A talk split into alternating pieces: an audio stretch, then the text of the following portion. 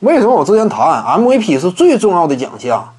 因为团队运动当中，你要是比个人历史地位的话，那你这个个人奖项的权重一定是更高的，对不对？为什么詹姆斯历史第二人坐得稳呢？各大平台你看一看，有几个不把詹姆斯位列第二的？而詹姆斯何以位列第二？核心冠军他就仨，说白了排到他身后的那些一大票啊，甚至不夸张的说，排前十的里边，几乎没有太多比詹姆斯拿冠军拿的少的。你要拼冠军的话，詹姆斯不可能位列第二。但还是那句话吗？团队项目当中比拼的是个人历史地位，你当然个人成就分量更重了，话语权也更大了。这就是为什么詹姆斯位列第二嘛。目前我看了一圈啊，基本上在球迷群体之内。差不多，对于，呃，我谈的这套排序的理论呢，大体上是认可的。就对于詹姆斯位列第二的这样一种身份呢，几乎都是表示认同。所以呢，以此类推啊，也能够看到，就在这种理论体系之下呢，为什么我之前谈斯蒂芬库里应该位居前十呢？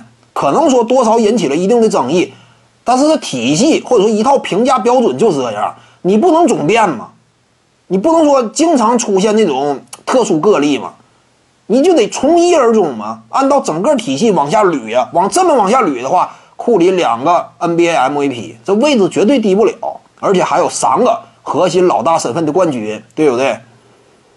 没说嘛，这每个人心里他都有一副排名，就看你什么样的逻辑。我我一般来讲，我讲话是比较强调逻辑。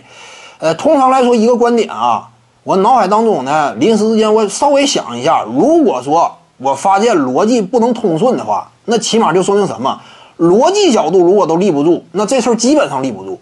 就是说，如果说我看到一个问题之后，我想回答，我稍微过一下脑子，我发现这个逻辑不对，那这个事儿首先都说服不了我，我就不会把这个观点说出来。一般来讲，我说出一个观点之前，我就想过一遍这个逻辑通不通顺，起码你在某一个角度、某一条逻辑线路上它是合理的，那就行嘛。